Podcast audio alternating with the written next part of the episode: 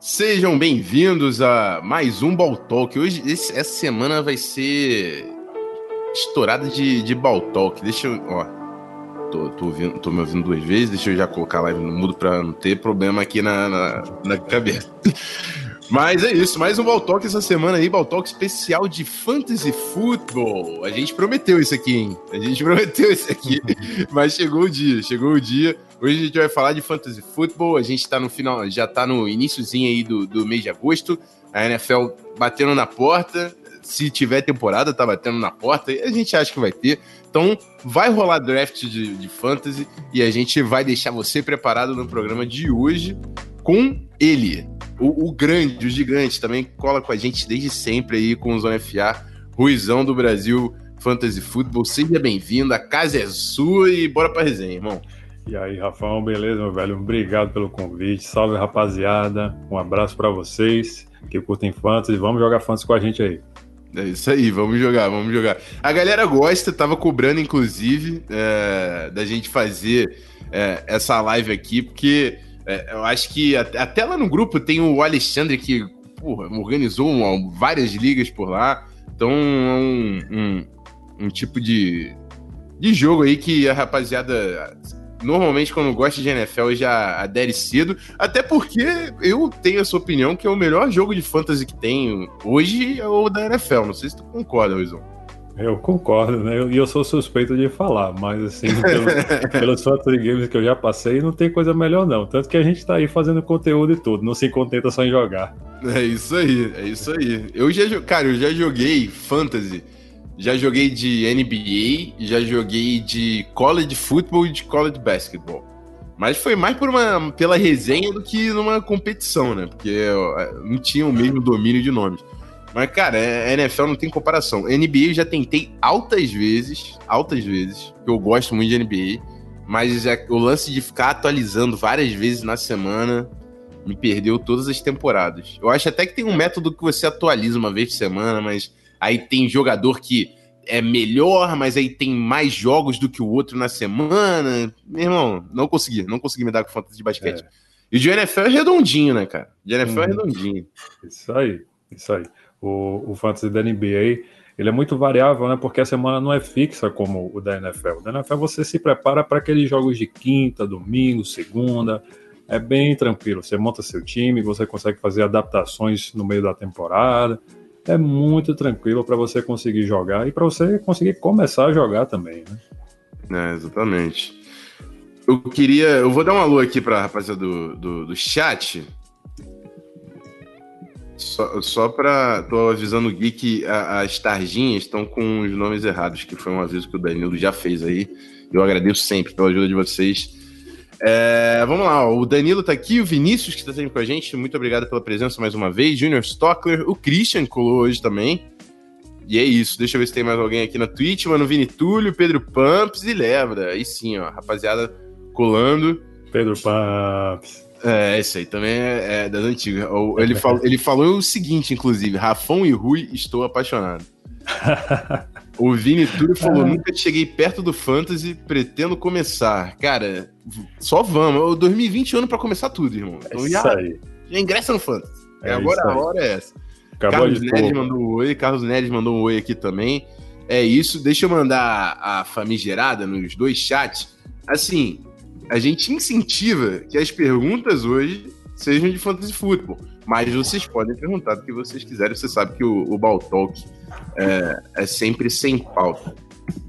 Pois não, vamos começar falando então do, do, do trampo do, do, fantasy football. A gente vai acabar chegando no, no, nos rankings e tudo mais, mas eu queria primeiro que, que você falasse para mim como é que foi esse trabalho com o Caio durante, durante off-season. Off quando que ele começou, come já começa depois do Super Bowl, é, logo que encerrou, ou então logo quando na semana 17, né, 16, que encerra as temporadas de Fantasy.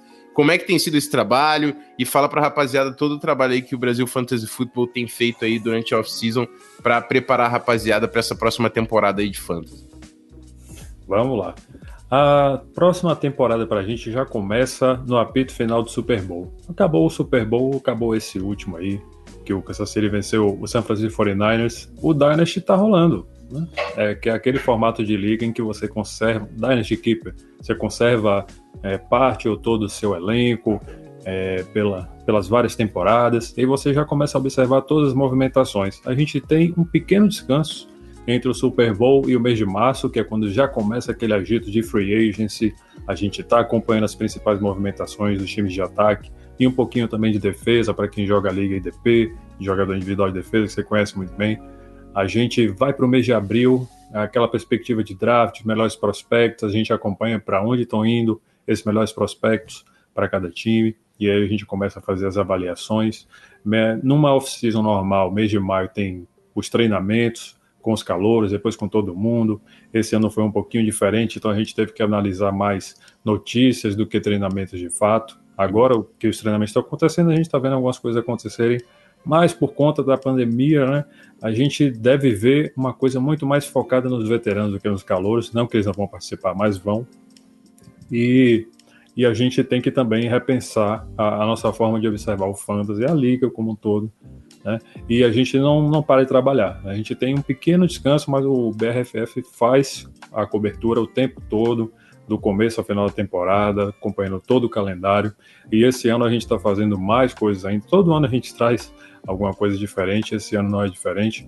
A gente está aí fazendo um torneio beneficente, o BRFF Bowl, que começou no ano passado. Esse ano a gente conseguiu trazer o cunho beneficente que a gente queria fazer no ano passado. A gente está aí reunindo mais de 40 perfis entre sites, blogs, diversos produtores de conteúdo aqui do Brasil sobre a NFL para jogar com a gente. A gente está convidando toda a comunidade para participar. Isso é uma das nossas iniciativas. A gente escreveu um livro, eu, Caio, e junto com Gabriel Cabistani, nosso amigo, especialista guru de fantasy. Ele tem um perfil, inclusive, chamado Fantasy Guru. A gente, nesses meses também, escreveu esse livro, está aí na rua já. A galera está lendo e acompanhando, está gostando. E a gente está lançando essa semana também o que eu, eu acredito que seja o primeiro draft kit do Brasil, né? Inclusive você já está com ele na mão, já está vendo aí como é que é, uhum. e que a uhum. gente fez o resumão das nossas observações, com projeções, com rankings, com prateleiras de jogadores, para essa galera que está chegando no Fantasy, para a galera intermediária avançada, porque nós somos jogadores também, a gente quer sempre melhor conteúdo e a gente tá tocando isso, mandando aí para a galera. É, o, o, vou, vou pegar o gancho mais ou menos aí da, da sua fala, que gente, eu vi no chat, inclusive, aí o pessoal falando que ia entrar essa temporada, começar o Fantasy Football. E aí é uma coisa importante, né? De sempre que a, que a gente entende. Quem joga cartola no futebol sabe, não é exatamente o cara que é mais talentoso ou que é mais bola, o que vai te entregar mais pontos. Não é exatamente assim que funciona. Não adianta você falar, ah, o Patrick Mahomes é o melhor QB, é o melhor jogador da NFL, vou pegar ele porque ele vai ser o melhor jogador do Fantasy. Não é exatamente assim. Existe um, uma, uma organização ali de o quanto cada posição te entrega em relação à pontuação da equação e também as oportunidades que o cara vai ter de de fato colocar esses números em campo. Então, eu queria que tu falasse um pouquinho, Rui, para a rapaziada que ainda está começando, começando no Fantasy, que pegou a primeira liga de Fantasy agora, como que é essa, essa análise, né? O que você leva em conta para conseguir montar seus rankings, para conseguir entregar esse draft kit aí também que você que, que, que, que tá fazendo durante essa para essa próxima temporada, né? Exatamente. O fantasy meio que representa a vida real. Né? Se ele representasse a vida real, as configurações seriam totalmente diferentes. Mas, no geral, o fantasy representa uma perspectiva do ataque, sobretudo das posições de habilidade. A gente trabalha muito com quarterbacks, running backs, wide receivers, tight ends. É, muitas ligas ainda trabalham com unidades de defesa, special teams e com kickers. Algumas ligas mais avançadas já trabalham com as posições de defesa separadas, as famosas ligas IDP. Mas, no geral, o grande foco está em você ter bons running backs e bons wide receivers. Por quê? Porque eles concentram a maior parte do volume de jogo. Né? Se tudo fosse na mão do quarterback, se ele corresse, se ele passasse para ele mesmo, ele seria a posição mais importante. Ele só é a posição mais importante em algumas ligas específicas, mas na grande parte das ligas é, de pontuação standard, de pontuação PPR, a gente vai se aprofundar nisso, o grande foco são nos running backs e nos wide receivers, porque no fantasy em geral, os alvos, o jogo aéreo faz muita diferença. A maioria dos times vão passar mais a bola do que correr a bola, E os running backs que contribuem no jogo aéreo são mais importantes ainda. Por isso que a gente está vendo lá um Christian McCaffrey que não está no melhor time da NFL ser o principal jogador por uma série de fatores, mas sobretudo em cima do volume. Ele domina o volume no jogo corrido, no jogo aéreo do time dele, às vezes mais até do que o wide receivers. Ano passado ele teve, se não me falha a memória, 23% do, dos alvos do time. Ou seja, o quarterback olhou para Christian McCaffrey 23% das vezes. Então, esse é um jogador importante para traduzir estatísticas em pontos no fantasy. Por isso que ele está em primeiro em todos, se não quase todos os rankings do fantasy football. Então, é dessa forma que a gente começa a montar o nosso time no draft, procurando running backs, procurando wide receivers, aqueles jogadores que vão concentrar grande parte do volume, que é a principal medida de talento desses jogadores no fantasy football. Muita gente fala por que DeAndre Hopkins é, não é o primeiro wide receiver a sair no, nos drafts esse ano. Ele é talentoso pra caramba, mas o contexto é importante também. Ele não vai dominar 30, 33%, 33% dos targets como vai o Michael Thomas e num time vencedor, com um quarterback como o Drew Brees, que vai passar tanta bola e ele vai acumular 1.600, 1.700 jardas durante a temporada. A gente precisa ter foco nesse, nesses vários pontos do contexto. E por isso a gente ataca muito os running backs, wide receivers, é, alguns Tyrants de elite, aqueles que estão muito presentes em campo, bloqueiam, recebem bem a bola, para depois endereçar outras posições em que a demanda é, é menor do que a, oferta, como quarterbacks, por exemplo. A gente só escala um. Então a gente não precisa correr para pegar um Lamar Jackson, um Patrick Mahomes, por mais que a posição de quarterback seja, aqui em geral, pontua mais no absoluto. Mas no relativo, a gente precisa balancear essa questão de oferta e demanda e buscar aqueles valores mais raros, ou seja, aquele running back que vai fazer mais de mil jardas é, corridas, mais de 700 jardas aéreas, os wide receivers que vão ter um quinto ou mais dos alvos para si no volume de jogo, esses vão sair primeiro no draft e são esses que vão lhe dar mais pontuação semana a semana para você montar um time de sucesso que vai pontuar muito todas as semanas e chegar aos playoffs e, por fim, vencer a sua liga de fase. Num resumão, é isso aí.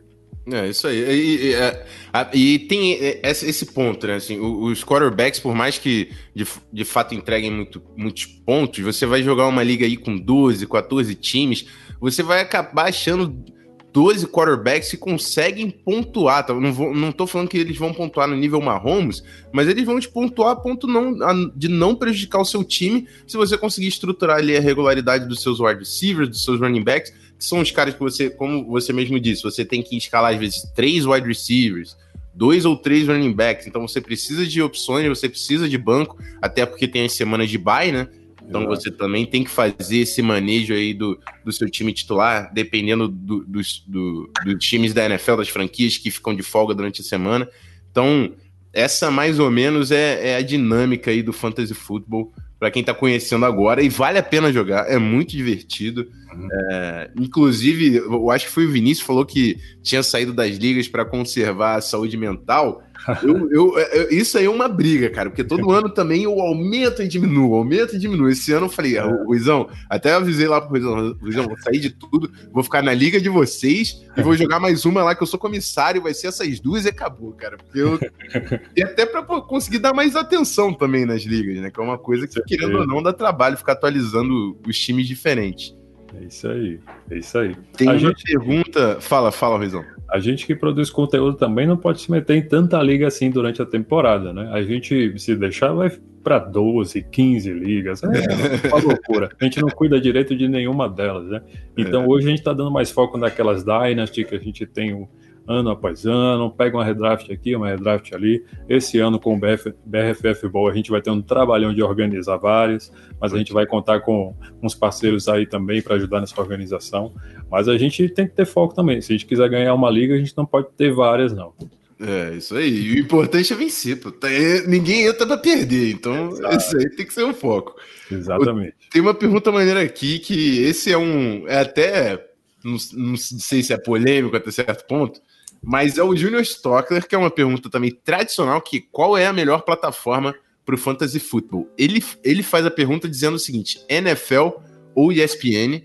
eu sei que não, o meu preferido não tá aí, nem o 1, nem o 2, não é NFL nem ESPN, mas eu vou deixar o especialista falar. Ruizão, fala para mim, qual é a plataforma hoje que você mais gosta? O, o, o Brasil Fantasy Football, inclusive, tá fazendo uma parceria com o Sleeper, né? Enfim, você pode também desenvolver isso aí para a galera conhecer. Mas fala pra gente, qual, hoje qual é a plataforma que você indicaria para você começar uma liga em 2020? Pronto. Vamos por partes, né? A gente pode dar sugestões de acordo com quem está jogando, quem está chegando para jogar. Para quem está começando, é, a gente quer mais usabilidade, a gente quer facilidade. Eu sou suspeito de falar, mas eu gosto muito do Sleeper porque ele cobre muitas dessas coisas. O, o sleeper.app, né, o, o endereço dele.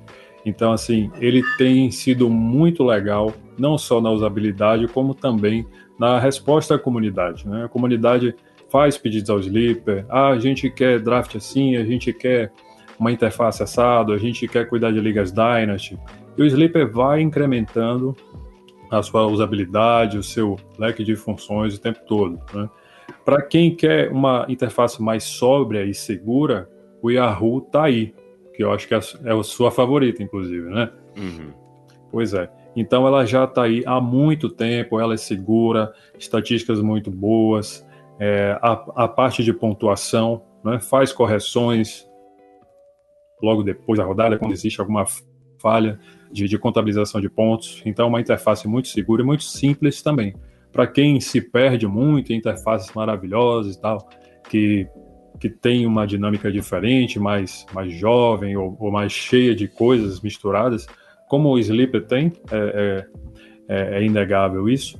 Quem quer uma interface mais clean, mas que não seja tão é, ruim de usar, o Yahoo é essa liga também. Dá para fazer as Dynasty Keepers também. Eu acho que essas duas são as principais.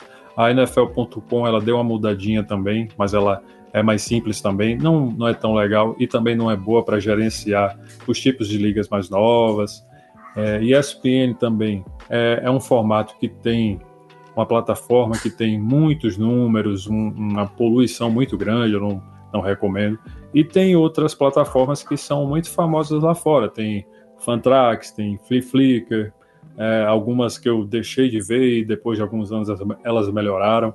Eu venho recebendo feedbacks positivos do Flip que ela é muito boa para comissários, inclusive. Né? Ela, o My Fantasy League, mas aí já entra no cenário das plataformas pagas para você fazer ligas mais parrudas, mais robustas, com diversas configurações avançadas.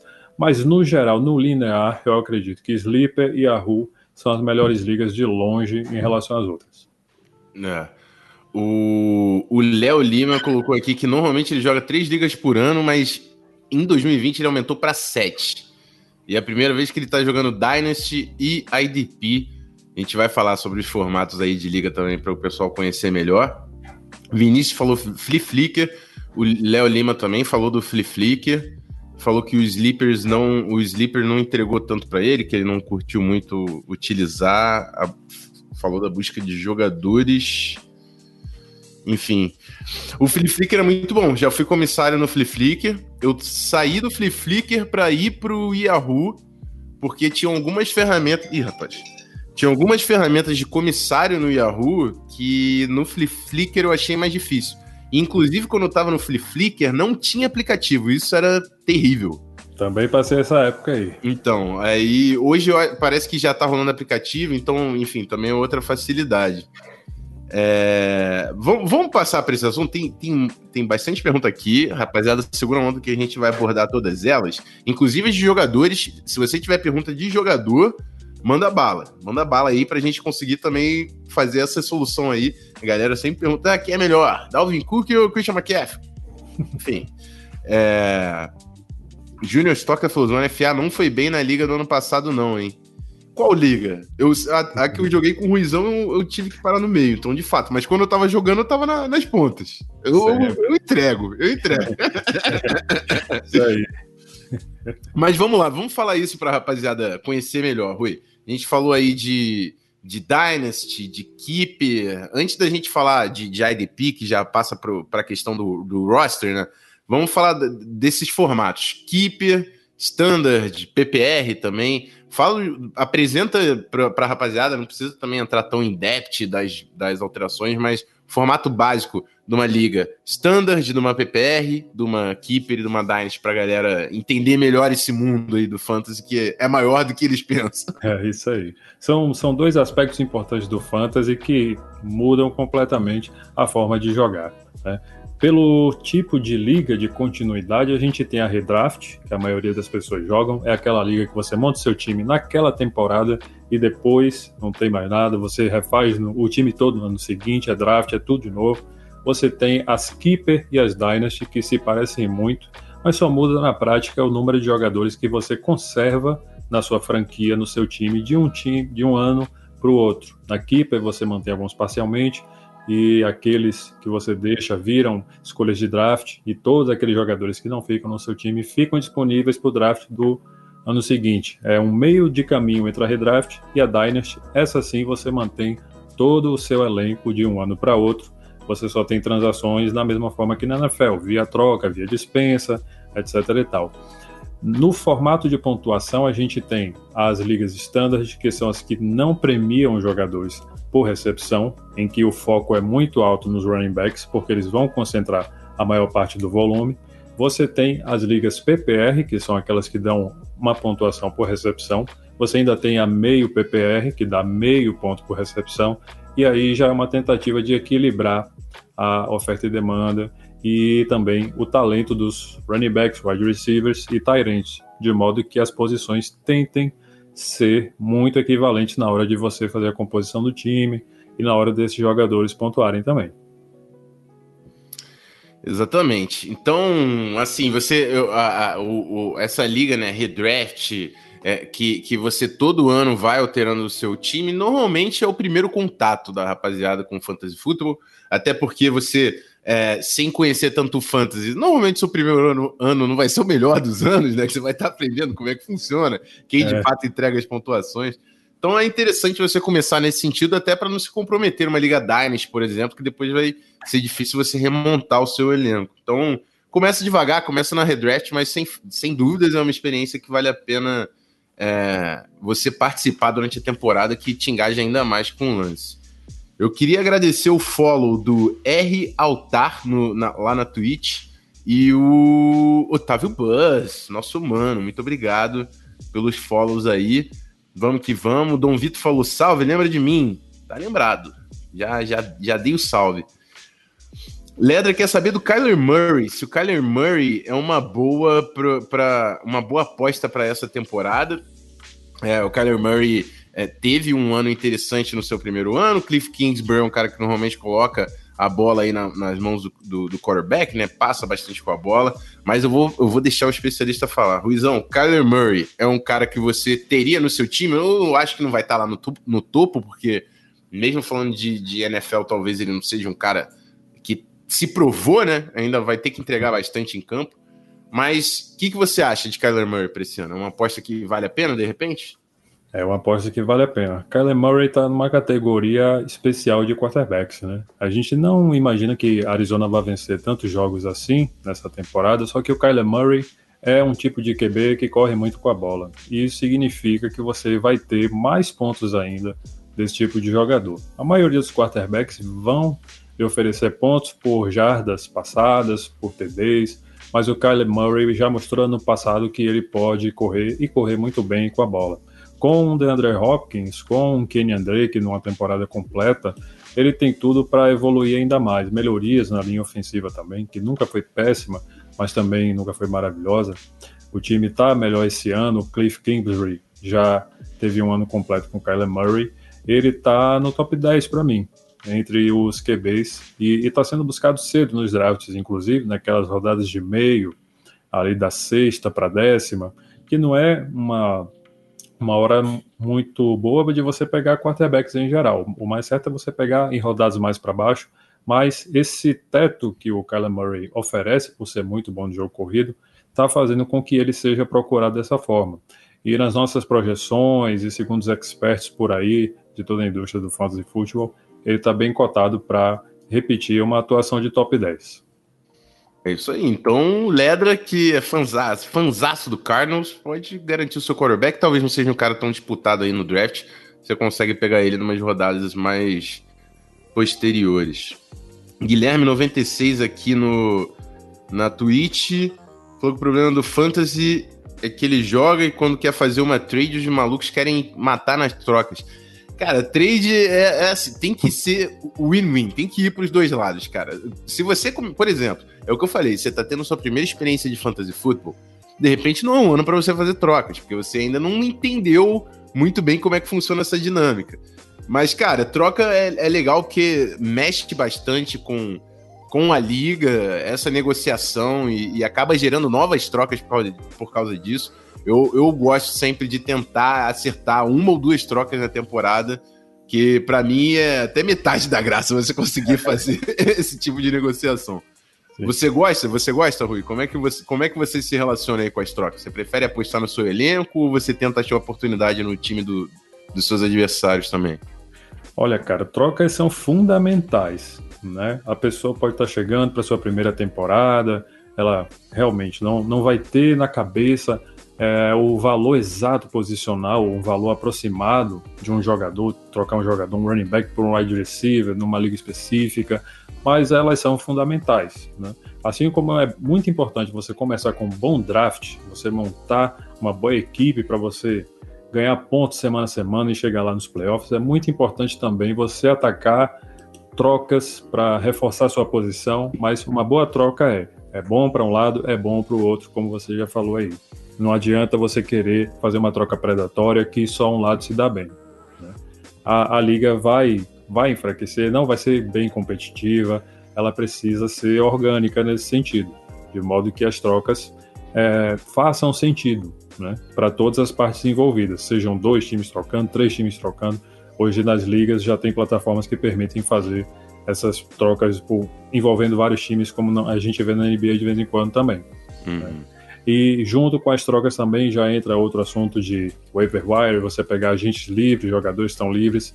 É, essa trinca é fundamental para você construir bons resultados numa temporada de fantasy. Mas para quem está chegando, vai observando, vai entendendo qual é o valor de, de cada posição naquele formato de pontuação, naquele sistema de continuidade, para começar a se envolver e molhar os pés nessa situação aí. É isso aí, vai, vai administrando time, né? É, é, é, interessante você colar no, no Brasil Fantasy Football. É, já vai no draft kit dos caras para você ter uma noção aí de como montar o seu time inicial, que é bem importante também. Participar do draft é bem importante para sua temporada. Não, não ignore o draft, não faça autopic, que é uma das partes mais cruciais da sua temporada. Então, dá uma estudada no draft kit do, do Brasil Fantasy Football, faz o seu draft e aí sempre fica ligado na waiver wire no primeiro dia para você conseguir pelo menos fazer um, um bet, né, um bid lá no, no, nos principais free agents que toda semana tem jogadores que são os mais disputados para você conseguir aí dar uma reforçada no seu roster. E, inclusive, se é, é, é existem também esses mecanismos da waiver, né? O time que está mais embaixo na campanha pode ter uma prioridade maior. O, o, o último time, quando você pega um, um free agent, você cai na prioridade, enfim, tem, tem mecanismos para conseguir equilibrar essa liga de alguma forma e ninguém desandar e sem empregar os principais jogadores no mercado. É... Christian perguntou, e eu já vou passar a bola para o Ruizão, que ele é o cara hoje. Derrick Henry tende a fazer menos pontos nessa temporada do que entregou no ano passado, Ruizão? Isso aí significa regressão, né, meu velho? Quando, quando você vê um jogador fazer uma temporada assim super especial, ele fugiu da média. Né? Não significa que ele vai necessariamente regredir a média, mas é uma ameaça de que ele não vai fazer a mesma coisa que ele fez no ano anterior. Principalmente jogadores que dependem de touchdowns para isso. Né? O Derek Henry, o Aaron Jones e tantos outros que você, quando observar qual foi o percentual de pontos que ele conseguiu é, empurrando bola para a endzone, você sente que a regressão é iminente, é uma questão de tempo. Né? Se não vai acontecer em 2020, pode acontecer em 2021, mas assim, não é de se esperar que o Tennessee Titans seja novamente tão eficiente da semana 1 à semana 17 e vá dominar o jogo, e Derrick Henry, por consequência, seja o cara que vá acumular 1.400 jardas e 19 touchdowns corridos ou de passe e por aí vai. Então a tendência é de que ele regrida de fato. O time também buscou Darrington Evans no draft, então eles devem fazer uma divisão melhor desse volume, não sobrecarregar tanto um jogador que eles acabaram de renovar um contrato, então você não vai investir tanto assim no Derrick Henry, embora você possa fazer o argumento contrário para Christian McCaffrey também. Né? O cara acabou de assinar um contrato, um dos mais caros para a posição de running back. Ah, o time vai usar o máximo que puder, mas também você precisa conservar a saúde desse jogador, né? de modo que ele tenha um descanso, que ele tenha uma recuperação. Então, existe alguma regressão. É, não, a gente não vai esperar que Christian McCaffrey faça 500 pontos PPR em 2020. Então, a, a regressão ela bate na porta o tempo todo, seja para um jogador que foi muito bem e que tende a cair, seja para um jogador que foi muito mal e que tende a subir, como o Robert Woods, por exemplo. Ele foi muito bem, acumulou volume, cerca de 20% dos alvos do time, mas anotou poucos touchdowns. Leandro Fournette correu para caramba em Jacksonville Jaguars, anotou três touchdowns corridos. Eu não acredito que ele vá anotar só três touchdowns corridos de novo esse ano, por mais que o ataque de Jacksonville não seja tão prolífico, tão maravilhoso e não tenha tanta perspectiva de vitórias. Mas a gente deve esperar que ele anote uns 5, uns 6 touchdowns alguma coisa a mais. Esse, é o conceito de regressão. Existe uma média, uma série histórica do que você costuma produzir de jardas, de TDs, a partir do volume que determinado jogador ocupa, e você vai observando quem é que está fugindo da média, quem faz esse outlier. Então você prevê uma tendência de queda ou uma tendência de subida conforme alguém se desempenhou em relação a essa série histórica. É, é isso aí. E parece até, ouvindo o Rui, parece que tá falando de ação de bolsa, né? Que se pegar na queda, se, tá, se vai regredir, se, se vai aumentar. E, e inclusive, esse, esse é um lance importante para quando você começa a jogar fantasy football, para conseguir oportunidades de troca, oportunidades na waiver wire também, você conseguir pegar o cara que ainda tá na ascensão, mas não entregou. Na Wire, por exemplo, você quer pegar os caras que ainda não entregaram, mas você fala, pô, esse cara aqui eu acho que ele vai entregar. Pô, o cara machucou, então ele vai entrar, vai entrar e receber volume. Ou então, o, o que era um Zé Ninguém, eu lembro do, do, do Jaguars, o Shark, DJ Shark entregou uma enormidade durante umas três semanas, eu acho. Assim, o cara jogou uma bola absurda. E aí vai todo mundo atrás do cara. Só que é o, o que, é o, que o, o, o Rui falou, cara cara, você tem que dar uma suspeitada. Você fala, pô, é três semanas entregando nesse nível. Será que ele é esse jogador? Ou será que agora é a melhor oportunidade de eu aproveitar essa tensão que ele gerou para conseguir ativos para o meu time em cima dele? Então, essa é um, é um pouco da brincadeira do, do Fantasy Football que faz, faz ficar divertido. Isso aí. É... Quero agradecer o follow do Breno Noir que chegou lá pela Twitch também. O, o Ledra perguntou se ele podia divulgar a live num grupo do Facebook lá. Amigos, quando você puder divulgar em qualquer momento, grupo no Facebook, Instagram, Twitter, WhatsApp, sempre que vocês divulgarem um link do Zona FA, eu sou grato de uma forma imensa por vocês, porque é o que a gente precisa, conseguir mais gente colando. Então, por favor, divulguem sempre as nossas lives, os nossos conteúdos, nosso podcast nossos vídeos, enfim, é isso. Tem o Folador também, que lançou o follow lá, lá, no, lá na Twitch. E o Bernardo Bana que mandou aí abraços Rui, saudade de você no grupo do WhatsApp para ver junto com o churrasco lá do mano Duca Sartori, que de fato demanda uma saúde mental em dia. Aguentar aguentar aquelas brincadeiras dele ali, mano. É porn folha atrás de porn folha. Oh, pelo amor de Deus. É... Vinícius Eduardo perguntou o seguinte: com que round, em que round você deve mais ou menos pegar os quarterbacks? Porque são só 32, dependendo da, da liga, alguém vai ficar sem reserva. Manda bala aí, Rui. Como é que é a sua estratégia falando de quarterback? Você já falou que os caras que carregam o time são os wides e o, os running backs, né? Mas o quarterback, querendo ou não, é uma posição que entrega. Como normalmente é a sua estratégia aí de falando de quarterbacks no, na hora de selecionar o seu time? Galera, sem muito rodeio. É, se você não vai gastar um capital de draft alto para você pegar um Patrick Mahomes, para você pegar um Lamar Jackson e parar de se preocupar com isso, você vai esperar. Né? Existe até o late round quarterback que não foi a gente que inventou, foi um, um, um analista de fantasy muito famoso chamado J.J. Zacharyson. Quem quiser procura aí no, no Twitter que o cara faz podcast o tempo todo, ele escreveu um livro sobre isso em 2012. Ou seja, é ponto pacífico de que, na maioria dos casos, é melhor você esperar para você pegar seu quarterback. E eu costumo pegar da nona rodada para baixo, né? a menos que a oportunidade realmente seja é, impossível de largar. Se Lamar Jackson, Patrick Mahomes caíram da segunda rodada, aí vale a pena, porque o custo está menor do que o que se prevê nas posi na posição média de draft. Fora isso, você achar um Matt Ryan, um Matthew Stafford, você achar um Drew Brees, é, quarterbacks experientes e, e, que tem um piso alto, como a grande maioria dos quarterbacks, pelo menos os primeiros 20 devem entregar alguma coisa muito parecida, uhum. pega lá embaixo, porque a demanda não é tão grande. No, na maioria das ligas são 12 jogadores, então são 12 titulares que você tem que ocupar.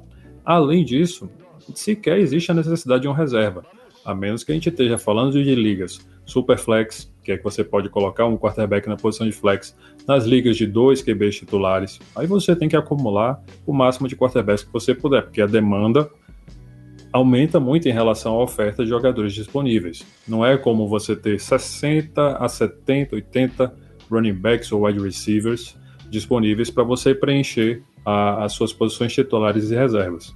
Então, é do meio para trás que você pega o, o seu quarterback titular. E se você quiser pegar um quarterback titular, porque ainda tem gente que adota a estratégia do streaming, que nada mais é do que toda semana pegar um quarterback que está livre com um confronto favorável que vai lhe entregar uma boa pontuação.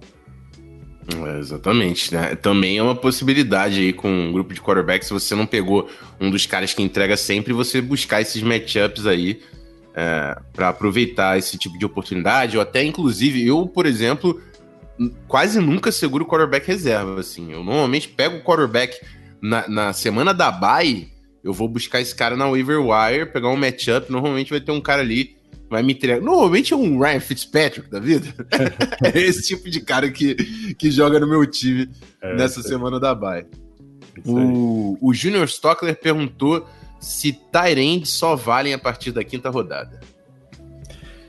É, você quando chega na quinta rodada, você basicamente viu passar Travis Kelsey, George Kittle e Mark Andrews. Tem gente que corre e acaba pegando Darren Waller também, por conta do que ele fez ano passado, mas a gente já falou um pouquinho de regressão, e isso pode acontecer com ele também, porque chegou Henry Ruggs no time, é wide receiver, é calouro, mas é muito talentoso e deve pegar um pouquinho desse volume também quinta rodada. Já passaram os Tyrants top do top, que vão ter mais de 100 alvos e vão ser consistentes semana a semana. Aí você começa a pesar o valor desses Tyrants, né? o quanto eles vão participar de fato do jogo do time, porque se ele for nada mais do que um wide receiver gordo, como você mesmo fala, hum. você tem que torcer para o cara ter muito alvo, ou torcer para ter muito alvo na red zone e na end zone para compensar a falta de volume dele, anotando touchdowns porque assim a consistência vem mais do volume do que dos touchdowns que um jogador anota, em qualquer posição, exceto na posição de quarterback, em que você vê uma correlação muito grande entre quantos touchdowns ele passa por partida e quantos pontos ele vai fazer no fantasy. Isso tem muito a ver, claro, com times que ganham, né? Um, um San Francisco 49ers pode correr bastante com a bola, chegar na endzone e o Jimmy Garoppolo pegar uma situação, passa a bola para o George Kittle, touchdown. Ou seja, ele não é aquele touchdown que resolve a vida do time com o braço, mas vai anotar seus dois, dois e meio touchdowns por jogo, de repente, e produzir bastante só por causa disso. Mas voltando a, ao cerne da questão, Tyrande, assim como o quarterback, é uma posição que, além de ter uma demanda baixa, porque você só vai escalar numa liga normal 12 Tyrands, é, no máximo, por, por liga, você ainda tem a grande inconsistência da posição não são os 32 Tyrants titulares da NFL que são excelentes bloqueadores e que se mantêm em campo por conta desse talento de bloquear e que ainda sabem correr rotas e receber bolas. São poucos os caras que fazem isso. É um George Kittle, é um Travis Kelsey, é um Eric Ibram já é um exemplo negativo. Quando ele está no time ele, e ele entrar em campo, vai ser provavelmente uma situação de passe. Ou seja, o Vance McDonald, o, o, reserva que tiver em Pittsburgh nesse ano de 2020, provavelmente vai estar mais tempo em campo do que o Eric Ibram. Você tem que prestar atenção nesses detalhes também. Então, assim como o quarterback Tarente, também não vale muito a pena você pegar sequer nas rodadas de meio, a menos que você ainda encontre aqueles jogadores que sejam muito relevantes no jogo aéreo de seus respectivos times. A gente está falando de um Evan Ingram, a gente está falando em condições normais, temperatura e pressão, do Jared Cook, do uhum. New Orleans Saints, e um conjunto bem seleto. Fora isso, você provavelmente vai recorrer, assim como quarterbacks, numa estratégia mais avançada, no streaming de Tyrants também. Você é. observar semana a semana que time aquele jogador vai enfrentar, como ano passado, o grande exemplo disso foi os Tyrants que enfrentaram o time do Arizona Cardinals, que sistematicamente, além de usar poucos Tyrants, também defende mal contra Tyrants. Então, era quase certo você pegar um Tyrant que enfrentava o time do Arizona Cardinals semana a semana. Você não precisava draftar alguém que vai jogar contra Arizona. A exceção o George Kittle, por exemplo, que joga duas vezes por, por ano contra o Arizona Cardinals, porque está lá na NFC West. Fora isso, Tyrande também é muito importante você jogar lá para o final do seu draft para buscar também, se você não investiu nos principais. É. E é interessante também a gente ver, né? E aí, de novo, se aplica às outras posições, é, é, que Tyrandes, o Rui falou, né? QB é a única posição ali que você vai ter um só em campo. Wide você pode ter um grupo, né? Mais de um wide, running back também e Tyrande também. O, por exemplo, o Rob Gronkowski. É um cara que muita gente pode olhar e, não, vou pegar o Rob Gronkowski no Fantasy, porque ele vai jogar no Tom Brady, mas é um cara que tá voltando de lesão. O grupo no Buccaneers também tem o Cameron Brate e o O.J. Howard, são caras que normalmente recebem atenção, então você pode ter um volume mais espalhado aí desses targets no, no grupo de talentos do Buccaneers. Então, esse, esse contexto fora é o que a gente está tentando passar para você, que é importante você sempre avaliar no Fantasy Football, além do talento do cara, né? Que até foi o que o Vinícius falou: Fantasy não é futebol, Fantasy Football é outra parada. Então, tem que pegar essa dinâmica que de fato é um pouco diferente do que você tentar vencer jogos na vida real de futebol americano. É, é muito contextual. Você não, não basta você olhar só o que o cara fez é, num ponto da carreira e achar que aqui na frente ele vai fazer a mesma coisa. Isso geralmente se aplica a running backs, que são muito talentosos. Se eles duram esse tempo todo na, na sua carreira, chegam aos 36 anos, como Adrian Peterson, eles vão entregar alguma coisa. Não espere uma atuação de elite, mas se você quiser colocar ele ali no seu banco, como seu quarto, quinto running back, e avaliar confronto a confronto, vai ser interessante. Mas isso não se aplica a todos os casos. E no caso do Tampa Bay Buccaneers, com esse grupo cheio e talentoso de Tyrants, a gente deve ver muitas formações com dois Tyrants em campo, fazendo bloqueios, ou os dois Tyrants fazendo rotas cruzadas, rotas separadas. A bola pode ir tanto para o Gronk quanto para o Cameron Braid, ou principalmente para outros jogadores ainda mais talentosos e mais jovens. A gente está falando do Mike Evans, a gente está falando do Chris Godwin, a gente está falando provavelmente do Ronald Jones ou Keyshawn Vaughn se envolvendo mais no jogo de passe, e até o LeSean McCoy que acabou de chegar. Ou seja, o grupo de habilidade de Tampa Bay é tão talentoso que a gente não pode esperar não só por esse contexto, mas pelo contexto de idade também, que o Gronk seja esse top 5 como ele sempre foi no começo e metade da carreira que ele veio fazendo até aqui. Isso aí. Então, fique ligado, não, não escolha por nome, ouça o nosso, o nosso programa aqui para chegar preparado e cola no, no, no, Brasil Fantasy Football também para conseguir o draft kit dos caras e tudo mais. Como é que tá o, o draft kit, Ruizão? Como é que vocês vão disponibilizar isso? Já está disponível. A gente colocou no Hotmart, assim como o livro do Fantasy Football que eu, Caio e Gabriel escrevemos, está lá também. Já está disponível no Hotmart para quem quiser procurar. E no BRFF Bowl que a gente está fazendo, quem se inscrever nas ligas Premium, Elite e Franchise vai levar na faixa. A gente já Aí. começou a enviar hoje para os inscritos, os inscritos nessas ligas, e a galera já está recebendo, já está começando a ler aí, se preparar para os drafts também.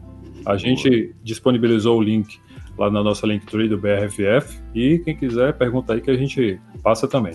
Eu vou mandar o link aqui no chat do YouTube e da Twitch, do perfil no Twitter lá do Ruizão e do Caio. Então manda mensagem para os caras e segue, que eles também estão sempre postando os conteúdos por lá. Também produzem podcast, vale a pena vocês é, acompanharem esse conteúdo. Recomendo de olho fechado, os caras estão trampando e estão sempre estudando para se manter atualizados. Queria agradecer o, o follow do MJTV, que seguiu a gente lá no Twitch também. Tamo junto, meu mano. Cola com a gente que vale a pena. É, aí o Ledra, o Ledra ele também é um, ele é igual o Baranski, cara, não perde a oportunidade de ser clubista. Falou que o Kiro foi anulado pelo Baker no ano passado. meu, ele falou ainda assim, foi meu primo que escreveu. tá bom. Eu vou, eu vou puxar um assunto aqui que foi interessante, que o Júnior, o Júnior perguntou sobre defesa e special teams. E a gente também não falou do IDP, né? Que são, é, são as ligas com jogadores individu com jogadores da defesa, né? Discriminados. Em vez de você pegar defesa special teams, a unidade, né? Que vai ser de um time completo, você discriminar jogadores entre linha defensiva, linebackers e defensive backs. Fala pra gente, Rui, como que foi a sua, a sua experiência com, com IDP? Se você costuma utilizar na, nas ligas e, e, a sua estratégia de, de defesa e special teams, enfim, já dando spoiler, é, é, outra posição que você consegue streamar bastante a partir de matchup, né? É, porque, querendo ou não, se, se você tem uma defesa forte, mas vai pegar o, o, ataque do Chiefs, às vezes vale a pena você pegar uma defesa um pouco mais fraca que vai pegar um, um Redskins, um Jets, não sei, né? Pode ser mais, mais inteligente. Mas enfim, manda bala aí, fala um pouco para mim. Eu quero até saber, cara, o que, que você pensa de, de IDP, como que você utiliza isso nas suas ligas e depois passa para as unidades defensivas. Uhum. Cara, eu amo IDP. É, IDP foi uma das formas de eu conhecer mais a liga como um todo. Né? Geralmente a gente olha muito para o que o ataque está fazendo, olha muito para a bola, mas tem livro com o nome Tire os Olhos da Bola, por exemplo. Né? Uhum. Presta atenção no que a defesa está fazendo. Tem gente que não gosta de IDP porque é, a defesa funciona mais reativa do que planejada, mas os técnicos de defesa também desenham jogadas de defesa. Uhum. Eles estudam os ataques e, e, e sabem reagir com base em planos, assistem em tape, diz assim, vou enfrentar o Oakland Raiders, vou defender por aqui, vou fazer esses esquemas, eu sei que o ponto, o ponto forte do ataque é esse, o ponto fraco é esse, por aí vai. Mas o que, que é IDP? É usar os jogadores individuais de defesa, é você construir de fato a sua defesa. Na maioria das ligas, você vai ter seus dois linebackers, dois defensive linemen, entre os defensive tackles, nose tackles e os defensive ends, e você vai ter dois a três é, defensive backs. Tem ligas que separam os cornerbacks dos safeties, tem ligas que mantêm os defensive backs é, juntos, unidos na, na, mesma, no mesmo grupo posicional. Né? Gosto muito porque, além de você conhecer jogadores de várias franquias na parte das unidades defensivas, isso dá uma dinâmica diferente às ligas também. E isso, obviamente, torna as ligas mais difíceis de você jogar, porque você precisa saber qual é o peso que esses jogadores de defesa possuem em relação aos jogadores de ataque. Então, tem ligas em que você coloca uma pontuação muito baixa, em que você escala o seu, os seus jogadores defensivos meramente para constar, mas tem outras ligas em que você coloca uma pontuação tão alta que às vezes você vê jogadores de defesa saindo em rounds muito altos, terceiro, quarto, às vezes até segundo. Eu estou no meio de um draft agora que eu peguei o Darius Leonard na segunda rodada, porque ele oferece um diferencial significativo no sistema de pontuação dessa liga que eu estou jogando, que tem defesa e tem ataque. As pontuações específicas para IDP, para sec, para tackle, para fumble forçado, são muito altas que justificam você ter esse diferencial no Darius Leonard, por exemplo, que é o principal jogador de defesa do Indianapolis Colts hoje. Uhum. Com base nisso, é, a, a, dinâmica muda muito. Então, para quem está chegando agora no Fantasy, eu não recomendo começar com IDP. Joga uma liga tradicional, com uma unidade de defesa, special teams. E aí, entrando nesse assunto, é uma dinâmica diferente também. Você tem uma demanda muito baixa, assim como quarterbacks, como Tyrants, e aí a consistência das unidades defensivas não costuma ser muito grande com exceção daqueles times que estão dominando a temporada inteira, em que o ataque produz drives muito longos, em que a defesa descansa e ela entra e acaba com o, o drive do adversário num sec ou num turnover, e a pontuação dessas unidades defensivas, special teams, ela é muito voltada a isso, para turnovers forçados, para sex, né? E, e uhum. QB hits, às vezes tem a pontuação de QB hit também, mas é muito voltada nos turnovers. Então, o, o stream de unidades defensivas costuma funcionar muito bem por isso também. Você vai procurar aquele matchup em que você vai enfrentar uma linha ofensiva porosa, em que você vai enfrentar um QB inexperiente ou um QB que não é muito preciso, que costuma lançar muita interceptação, por exemplo, um James Winston ano passado.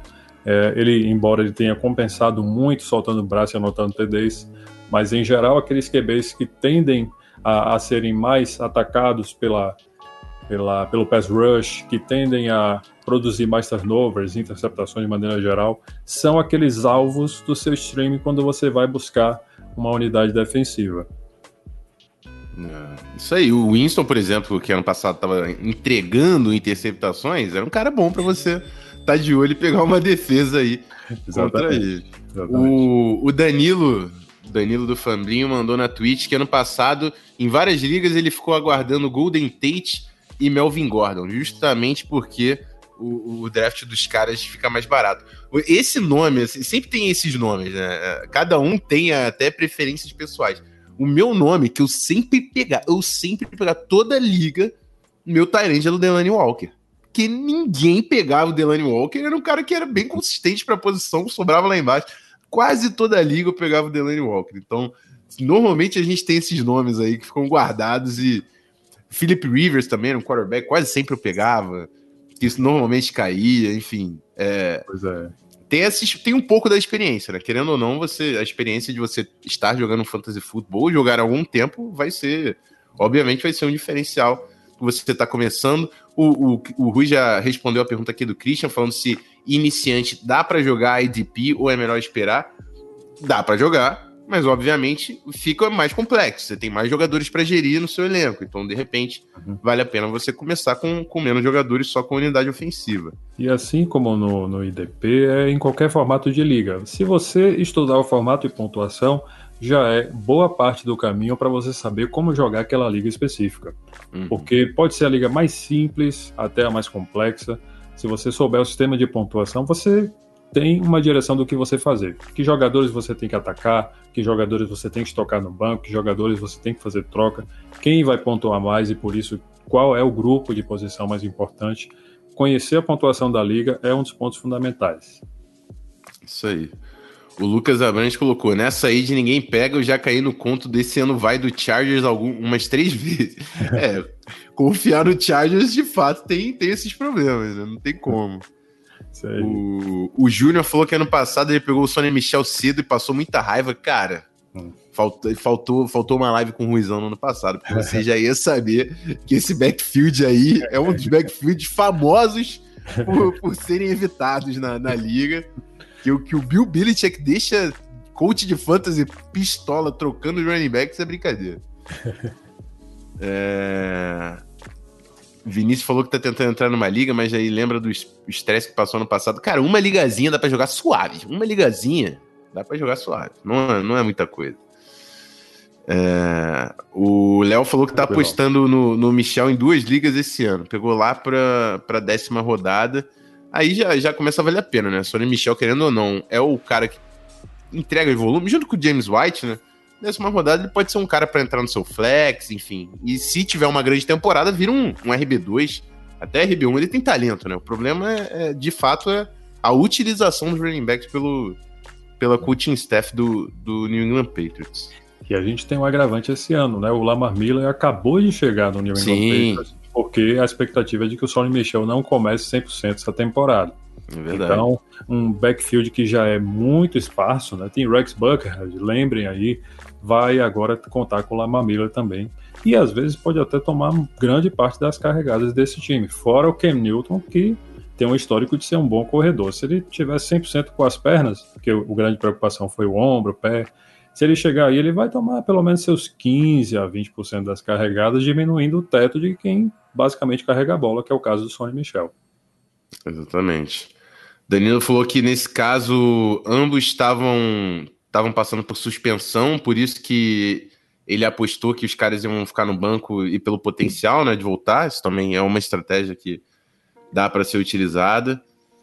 E ele falou que dá para jogar suave sim IDP se você não for maníaco. Eu, eu, eu, eu, tenho essa experiência, assim, eu acho que quanto mais ligas eu assumo, e aí você pode até falar um pouco, o, talvez você tenha mais experiência do que eu nisso até, quanto mais ligas eu assumo para administrar, mais eu fico um, um, tarefeiro reativo ali, só atualizando os times para todo mundo jogar bola durante as semanas, do que eu de fato procurar uma oportunidade de uma trade. Eu vou ficar ligado como é que tá sendo a, a dinâmica ali na waiver wire. Então eu gosto de. Eu tô querendo cada vez mais jogar menos ligas para poder ter uma experiência mais a fundo dentro da, de cada uma dessas ligas do que de fato só ter o compromisso de entrar para atualizar o time. Não sei, mas aí você pode falar, Rui, como, como que é, isso funciona para você. Vou falar um ditado aqui de fantasy. No fantasy é dividir para ser conquistado. Se você dividir a sua atenção em 15 ligas, você vai ser conquistado por todas elas. Você vai achar maneiro, maravilhoso, mas você não vai dar atenção direitinho a nenhuma delas e dificilmente você vai chegar nos playoffs de alguma delas. Então, foco em duas, três, cinco no máximo, para que você consiga fazer essa monitoração, essas trocas, essas movimentações melhores possíveis em cada um dos seus times. É, exatamente. Então, tô, tô, tô errado sim, tô, tô, tô obedecendo a, dinâmica aí. É, bom, vai dar uma hora de live, a gente já respondeu bastante a galera do chat. Eu queria agora a gente começar algumas dicas, Rui. Eu, eu, não, eu não quero explorar tão a fundo assim o, o, draft kit aqui, que tá, galera, tá muito completo. Tem, tem ranking para diversos formatos de liga, é, ranking por posição, com escalonamento ali de, de tire, né? Primeiro, primeira gaveta, segunda gaveta, para você conseguir ter esse auxílio na hora de fazer o seu draft. Mas eu quero, quero que você fale aí, ó. Inclusive, o Júnior já mandou, mandou aqui, que eu acho que é uma coisa que a gente pode explorar mais: sleepers. Sleepers, jogadores que talvez não estejam aí no radar, porque assim, todo mundo sabe, vai chegar lá no draft, na primeira rodada, vão estar tá querendo pegar Saquon Barkley, vão estar tá querendo pegar Christian McCaffrey, vão estar tá querendo pegar Julio Jones, enfim. Os principais a gente entende mais ou menos, né? Então, eu quero que você tente passar pra gente, Rui, e aí dentro do, do que, sem também querer entregar muito teu jogo, né? Tem que jogar teus fantasy aí também. Mas alguns é. sleepers, alguns nomes que podem se destacar aí em, em posições diferentes, não precisa ser de uma posição só, caras que você apostaria nesse ano. Então, vamos lá. É, um nome que está aqui na minha cabeça desde que a gente começou a, a questão lá dos Tyrants é do Blake Jarwin. Ele está uhum. num time em que muitos alvos estão soltos e à disposição. Né? O, o, time deixou embora o Jason Witten, o Randall Cobb, tem alvo para caramba para ser explorado. Vai ser explorado pelo Sid Lamb que acabou de chegar? Vai. Mas o Blake Jarwin ficou, é o principal Tyrande no momento do time do Dallas Cowboys e provavelmente vai ter um, um ganho de, de volume e por consequência um ganho de performance, né? Hoje ele está no ADP mais ou menos de Tyrande 20, mas a minha projeção é de que ele possa alcançar os 10 melhores esse ano. Né? Tyrande não é uma posição de muita consistência, mas eu acredito que ao final da temporada ele deve fazer umas 10, uma das 10 melhores pontuações da posição de Tyrande esse ano. Outro nome interessante, Deshaun Jackson. Os wide receivers de Filadélfia estão lá embaixo no draft. O Deshaun Jackson, o Jalen Ragle, esses dois devem ser os principais alvos do Carson Wentz esse ano. E a galera tá simplesmente ignorando esses dois. Ah, tem o Sean Jeffrey também? Tem. Ele pode ser um desses caras aí de pegar 15 a 20% dos alvos, mas a minha perspectiva é de que o Deshaun Jackson, junto com o calor Jalen Ragle, peguem bastante desses alvos. A gente já sabe que Zach Kurtz e Dallas Goedert vão aparecer muito em campo e vão receber muito passe do Carson Wentz, mas a gente traz essa informação aqui para a galera lembrar que a bola não vai só para esses dois caras. Não vai só para o uhum. Miles Sanders, por exemplo. Vai para esses dois jogadores também. É. Tem muita gente que é, não está apostando muito no, no Kenyon Drake, que acha que ele não vai se desempenhar muito bem, porque ele jogou a carreira dele inteira em Miami e não teve boas oportunidades. Mas, gente, ele teve Adam Gaze e coisas do gênero, atrapalhando a performance que ele teve. Ele chegou em Arizona no meio da temporada passada e aproveitou aquele sistema de jogo. Ele foi um dos melhores nos jogos que ele disputou em 2020. É, tem gente colocando ele lá como running back 2, mas eu acredito que ele tem potencial para ser um dos cinco melhores running backs esse ano, sobretudo em ligas que pontuam por, pontuam por recepção. Né? Ele mostrou um, um, jogo muito sólido na, na segunda metade de 2019 e tem possibilidade de repetir tudo isso em 2020 vídeo que a gente já viu acontecer com David Johnson nos seus anos que estava saudável e produzindo muito bem. Esse é outro que deve produzir bem também em Houston, mas já tem um teto mais baixo, por uma série de questões. A gente não sabe o quanto ele está saudável. Houston não tem uma perspectiva muito grande de vitórias, não deve encontrar tantos, tantos game scripts positivos, exceto dentro da sua própria divisão, exceto também quando enfrentar um Tennessee Titans, um Colts, deve ser uma situação um pouquinho mais complicada, mas ele deve encontrar alguns game scripts positivos. David Johnson, então, tem um teto mais baixo do que o Kenyan Drake para mim nesse momento. E a gente tem uma série de sleepers aí. É, eu poderia falar do Terry McLaurin, por exemplo, que é o principal wide receiver do Washington Redskins. Não exatamente como sleeper, mas um cara que, pela posição que ele está aparecendo nos drafts, ele pode retornar um valor muito maior. Ele é, sem dúvida, o principal recebedor do time e o time não vai contar com Kelvin Harmon esse ano. Né? Machucou o joelho, não vai pegar essa temporada. Então, muitos alvos devem ir para o Terry McLaurin. E como o Washington Redskins deve ter a tendência de ter muito game script negativo, ou seja, ficar muito tempo atrás do placar, deve trabalhar muito o jogo de passes e o Terry McLaurin, que mostrou bons jogos no ano passado, vai ter mais volume ainda esse ano, o que corresponde a um teto muito grande. E possivelmente ele pode ser um dos 10 melhores wide receivers nessa temporada. É, e, e, falando agora fora do fantasy football, que eu domino um pouquinho mais, tem bola o menino. Terry McLaurin é um cara chato. Então, uhum. acho que com a oportunidade e o talento que ele tem, de fato pode ser interessante investir, até pela ausência de outros alvos de relevância lá pelo Washington Redskins. Inclusive, dentro disso também, quem foi que trouxe aqui foi o Júnior, falando do Henry Ruggs no Oakland Raiders. É outro time também que não tem um go-to guy. Talvez seja o, o, o Waller, né, nessa, uhum. nessa, nessa temporada, mas de novo a gente não sabe se ele entrega tudo, mais uma temporada nesse sentido com, com o Raiders e o Henry Ruggs. O Henry, não só o, o Henry Ruggs, mas todos os calouros e principalmente calouros que saem cedo, assim, primeira, segunda rodada, são nomes bem interessantes para você apostar no final do seu draft, porque a, as franquias normalmente querem dar oportunidade para esses caras, querem querem testar esses caras para saber o jogador que eles têm nas, nas mãos. Então, um, um Jalen Rigor, o, o Rui já falou, um Harry Ruggs, um, um Jerry Judy, um próprio City Lamb, é, o Justin Jefferson, que pode ter um, alguns targets também lá pelo Vikings. Então, são caras interessantes que você não vai pegar no início do seu draft, mas que podem ser importantíssimos para uma, uma, uma temporada vitoriosa para você, você começar a acumular esses caras no, no final do draft. Eu sou um cara que, final de draft, eu tô pegando calor pra caramba. tô pegando tudo que tá sobrando ali de calor, eu tô, tô trazendo pro meu time. É isso aí.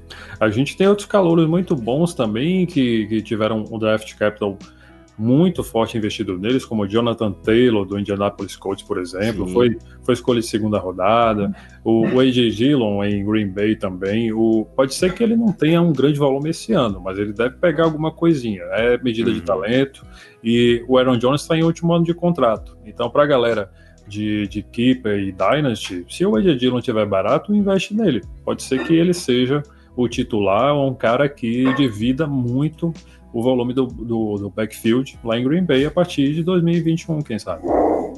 É isso aí. E, de novo, o, o, lance do fantasy é exatamente você conseguir é, antever essas tendências, né? Então, é, principalmente se está jogando Keeper e Dynasty, é exatamente isso. Você vai apostar nesses calores para saber, é, para entender que esses caras vão, vão acabar ganhando destaque. É, o pessoal falou do, do Edwards e Chiefs também, com certeza é um, um cara que, que vale a pena você apostar é, no final do seu draft. Primeira rodada, skill position, normalmente sai no draft, por mais que seja no, no final. É, e o Vinícius perguntou se o Michael Gallup é sleeper, é sleeper, o wide receiver do, do Dallas Cowboys eu não colocaria ele na categoria dos sleepers, porque eu acredito que ele já mostrou serviço ano passado, mostrou que tem talento. E a grande questão agora é saber o quanto de volume ele deve pegar no jogo aéreo do Dallas Cowboys esse ano. Ele, junto com a Mari Cooper, junto com o City Lamb, esses três caras devem ter pelo menos 60% dos alvos do time. A questão é como isso vai ser distribuído. A gente imagina que o, a Cooper tenha o seu piso de um quinto dos alvos sendo direcionados para ele, e a gente vai fazer esse split entre o, o Gallup e o City Lamb. Então, eu imagino que o Gallup saia na frente pela experiência que possui. O Cyril Lamb está chegando, aprendendo o playbook. É, e, e, os calores não tiveram os OTAs né, cedo na, na, uhum. na off-season para trabalhar mais forte o playbook. Eles estão agora com uma janela muito curta para treinar, aprender o playbook, fazer as jogadas, aprender o sistema de, de ataque. Nesse caso, o sistema de ataque do Kellen Moore, que é o coordenador ofensivo lá de Dallas. Então, o, o Cyril Lamps, o Michael Gallup sai na frente, não chega a ser um sleeper, mas se ele tiver baixo no seu draft, aí sim ele está numa categoria de sleeper, você vai investir muito pouco e tem um retorno muito bom. Eu acredito que ele deva ter pelo menos aí seus 17, 18% de alvos e, e produzir números de wide receiver 2 na maioria das semanas. Isso aí. É... Júnior falou que Mark Andrews é um cara pouco falado. Eu acho que o Mark Andrews está recebendo bastante atenção no Fantasy, que é um cara que tem entregado, talvez seja uma das peças mais consistentes desse ataque aéreo aí do, do Ravens. É... É, no caso do Ravens, é, houve muitos alvos na direção dos Tyrants, né? não só para o Mark Andrews, sobretudo para o Mark Andrews, mas o Nick Boyle teve muito em campo também, mas é claro que é, grande parte do jogo aéreo foi voltada para o Mark Andrews. Tem gente uhum. apostando no Hollywood Brown, ganhando mais alvos esse ano. É, para mim seria um sleeper interessante, porque é, ele, apesar dele ser o wide receiver 1 do time nesse momento, né, ele não vem recebendo tanta atenção assim. Então pode ser que ele faça um ano melhor. Mas o Mark Andrews, sem dúvida nenhuma, mesmo com poucos snaps, ele é muito acionado. Eu acho muito difícil que essa situação mude, porque é um ano em que a gente deve ver o Baltimore Ravens crescer na, na relação de passes em relação às corridas. Um time precisa variar a sua forma de jogar para não ser batido facilmente pela defesa. Então, Baltimore Ravens provavelmente deve investir mais e melhor no jogo aéreo. É, buscou Devin Duvernay, por exemplo, no draft, então deve variar mais as opções de passe para o Lamar Jackson. Então, Hollywood Brown deve crescer um pouquinho. E o Mark Andrews, se regredir, deve regredir a algo que ainda o mantenha como principal alvo do time nos drafts, de maneira geral, ele é o Tyrant número 3. Então ele não está sendo pouco falado nem mal falado. Pelo contrário, é um alvo sensacional. Ele fez com que o Hayden Hurst, que foi pique de primeira rodada, no mesmo draft que o Lamar Jackson, inclusive, ele foi pique 25, o, o Jackson foi 32.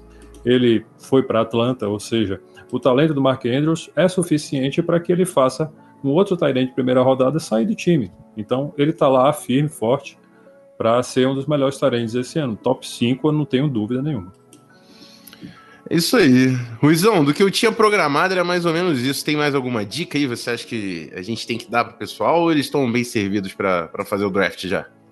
Estão bem servidos e com o draft kit vão fazer um draft ainda ah, melhor. Sim, é. é isso aí. Gente, a, lá está a nossa perspectiva para a temporada, são números, né, não é nada baseado em opinião. É, foi muito estudo, muitos meses em que a gente trabalhou esse processo para entender né, essa relação entre números e outros números, como chegar do volume às jardas, como chegar do volume aos touchdowns, é, como a história mostrou que, que acontece essa conversão de talento em volume e em pontos fantasy que culminou nesse ranking, nesse top 250 de PPR, standard de half PPR que a gente desenvolveu, é, jogadores separados em prateleiras e um ranking geral agrupando todos esses formatos de pontuação para passar para a galera que está chegando, para a galera intermediária avançada, a medida de talento desses jogadores e como a gente observa, como a gente projeta que esses jogadores devem se desempenhar no ano de 2020. Isso aí, ó, o, o Léo tá falando que tu é brabo demais. O Christian também falou que tu explica bem demais. Aprendeu muito nessa live. Tá agradecendo Obrigado. aqui. A gente, Valeu, sempre, a gente sempre tenta trazer outros blogs da, dessa nossa comunidade aí da NFL e com certeza o trampo do Rui pro Caio, eu sempre falo para eles, eu sou fã do trampo que os caras fazem. Então acompanha, vou mandar de novo aqui, deixa eu ver se já ainda tá no meu Ctrl V, no meu, ah, olha lá. Vou mandar de novo o link do Twitter do do Ruizão, do, da, do Brasil Fantasy Football, né, que é a página do Ruizão com o Caio. Tá, já tá no chat do YouTube, tá no, no, no chat do Twitch, segue os caras que eles estão entregando conteúdo sempre por lá também, estão sempre anunciando. É... Júnior perguntou: vai ter os palpites na Liga dos Perfis? palpite na Liga dos Perfis? Eu não, acho que eu não tô ligado. Aquele bolão do ano passado. Ah, sim. É. Vamos ver, vamos ver. De repente tem esse ano aí. A gente não programou para esse ano, mas se tiver, a gente vai falar aí nas redes sociais. É isso aí. Então acompanha lá que é importante. O Léo falou que tava falando do Mark Andrews, mas o Ruizão é ainda mais bravo. Então tá. tá tudo Valeu. certo. Tá em casa. Eu queria agradecer a todo mundo que ficou direto no chat aí. O Ledra, o Danilo, que tava tá direto lá no, na Twitch também. Vinícius sempre com a gente. O Léo, o Christian. Júnior participou também pra caramba. Obrigado a todo mundo. Tem o Roger Lima aqui, colou no finalzinho e falou: bora, bora. Infelizmente a gente tá indo embora de fato, mas a live tá guardada aí no YouTube, vocês conseguem assistir quantas vezes vocês quiserem. E, inclusive, o áudio dessa, desse Ball Talk deve colar no nosso feed, provavelmente amanhã já. Então, fica ligado que a gente também vai, vai divulgar nas nossas redes. Rui, muito obrigado. Prazerzão te receber. Eu acho que é a primeira vez que tu tá participando do Zona FL, já participou? Não, acho primeira que você participou no, no, preview, né, do Packers, ou não? Do Packers não, não. É a não? primeira vez. Tá a primeira vez. Sinta-se em casa, sabe que é da família e passo o microfone para você para fa falar também aí da, das mídias do trabalho que ainda tem para rolar aí do, do Brasil Fantasy Football. Quero agradecer a você, Rafão, ao Gui Beltrão, a turma toda aí do Zona FA por essa oportunidade. Era um sonho aparecer aqui falar com vocês. O Zona FA é um dos melhores, se dá o um melhor perfil para a gente acompanhar as notícias sobre a NFL no país. Generosos pra caramba. Eu sou imensamente agradecido, falo por mim, falo pelo Caio também, toda a galera que está lá com a gente fazendo esse conteúdo nesse ano 2020 a gente faz o convite para todo mundo aparecer no BRFF Bowl 2020, um torneio beneficente que a gente está fazendo esse ano, em que a gente está direcionando toda a renda que a gente está angariando nesse, nesse ano 2020 para a Central Única das Favelas do Brasil, a CUFA. Muita gente já conhece, está fazendo um trabalho incrível nesse momento difícil de pandemia. Então a gente está aí colocando ligas para a galera participar e toda a renda vai ser direcionada para a CUFA e a gente ainda está incentivando a galera com esse draft kit que provavelmente é o primeiro no Brasil. A gente está presenteando a galera que está se inscrevendo nas ligas Elite, Franchise e Premium com uma cópia desse draft kit para dar esse incentivo. A gente está fazendo nosso trabalho aí com o BRF Futebol nas redes sociais, então quem quiser achar a gente, estamos no site brffutebol.com.br, fazendo os artigos, a gente está no podcast também, e arroba brffutebol nas principais redes sociais. É isso aí, Rafão. Obrigado e um abraço para vocês. É isso aí, tamo junto. O Guizão já tá na área, porque ele tem que estar tá aqui. É, o Guizão não tem aparecido, mas rola a Gui dependência ainda. Ele tá nos bastidores controlando as brincadeiras aqui para eu conseguir fazer essas lives. Guizão tá na área, já vai encerrar. Eu só queria. Peraí, eu vi alguma coisa aqui que eu ia falar. É... Ah, não, foi o Gui que falou. Amo dois, dois homens, eles se chamam Rafão e Rui. Então é isso. Tamo junto, Guizão, sempre. É... Rui, um prazer, de verdade, trazer vocês aqui. Se... Segue a página dos caras. E é isso. Amanhã tem mais um Ball Talk. Que a gente, o que a gente tá falando essa semana é brincadeira, mas amanhã tem mais um Ball Talk falando da parte da IFC da Liga de Madden, né? A gente falou da, da NFC no ano passado. Amanhã a gente fala de Madden de novo, falando da EFC.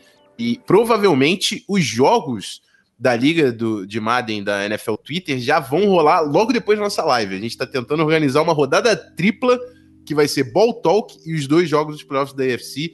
Então fica ligado e cola com a gente. É isso. É, fico por aqui. Aquele abraço